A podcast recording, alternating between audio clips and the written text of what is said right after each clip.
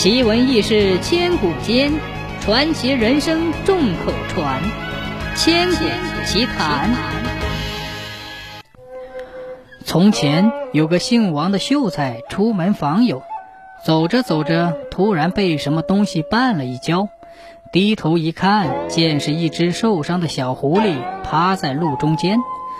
他蹲下身子仔细一看，这小狐狸一边眨着眼睛瞅着他。一边掉泪，王秀才心想：这小狐狸准是叫猎人打伤之后跑到这里来的，我得救他一命才是。要不落在猎人手里，那准就没命了。想到这里，他便抱起了小狐狸回了家。王秀才把小狐狸放在炕头上，为它盖上被子，又在家里找起药来，可是找了半天也找不到。本来想找街坊邻里借点药，大家都穷得叮当响，哪里还有什么药啊？无意间一低头，瞅见了自己身上穿的那件半新不旧的长大褂，他想有了，把它送到当铺里去，哪怕只能当俩钱儿，只要能够买药救小狐狸的命就行了。想到这里，他便脱下了长大褂，急忙向当铺跑去。到了当铺，他把长大褂当了三吊钱，他又拿着钱上药铺兑了几副外伤药，便急匆匆的回家了。研成药末给小狐狸抹在伤口上，又从门帘上扯下一块布条条，紧紧的为小狐狸把伤口包好。第二天山下逢大集，王秀才又把买药剩的钱上集市买了几条活蹦乱跳的新鲜鱼。回家做好以后，给小狐狸吃了补身子。小狐狸一边吃着这喷香可口的新鲜鱼，一边眼泪汪汪地瞅着王秀才，不住地点头。就这样，小狐狸在王秀才的细心照料下，没几天的功夫，伤口就好得利利索索了。王秀才却连累加饿，身上只剩下皮包骨头了。这一天。王秀才又到邻家借了几个钱，上集市割了一斤肉，回到家里又为小狐狸包了一顿肉丸饺子吃。等小狐狸吃完饺子，王秀才抱起小狐狸，一边摸着它，一边对它说：“小狐狸呀，小狐狸，你的伤好利索了，该回家去了。说实在的，我真不舍得你走。”可是我家穷得叮当响，实在养活不了你呀，你快走吧。说完，抱着小狐狸走到大门外，把它放在上山的路口上。小狐狸一边往山上走，一边往后回头看，走到拐弯处，突然又转身跑了回来，咬住王秀才的裤腿，死死不放。王秀才看了，鼻子一阵发酸。眼泪扑哧扑哧的掉下来。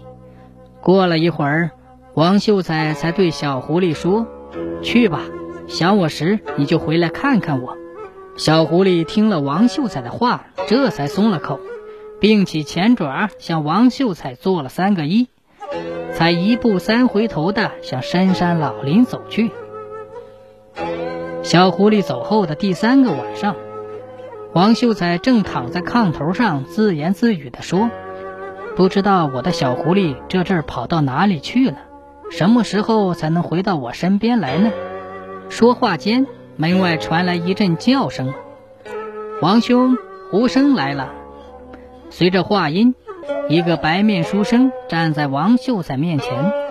王秀才一见，呼的一下从炕上坐起来。朝着来的人左看右瞅，怎么也不认识，心里一惊，连忙问道：“这位兄弟，我与你素不相识，你是不是认错人了，走错了门？”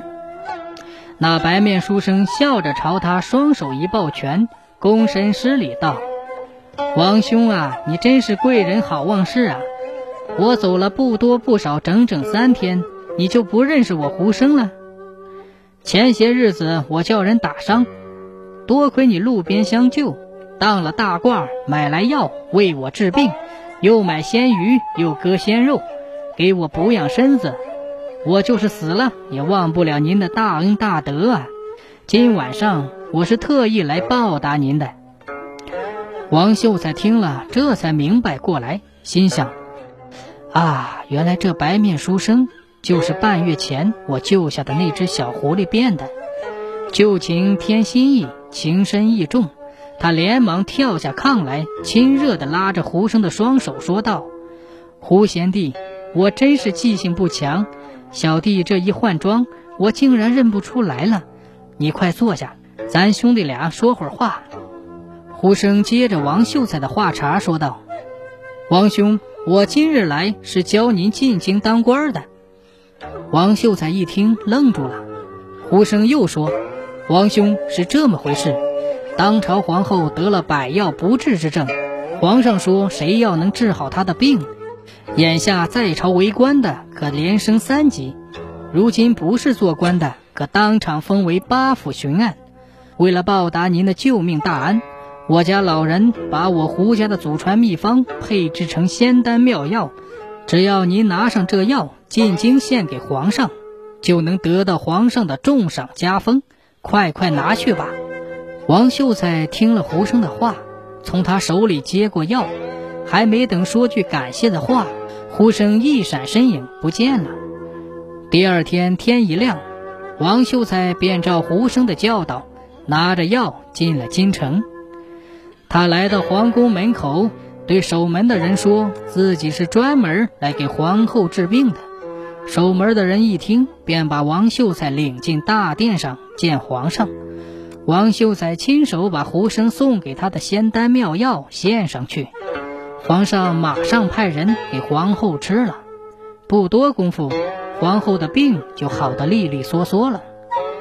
皇上见皇后吃了王秀才的药，一霎间病就好了，心里高兴极了，当场就封了王秀才个大官。皇后还在后宫专门设宴招待王秀才，感激他的救命之恩。酒宴间，皇后问王秀才是怎么弄来仙丹妙药的。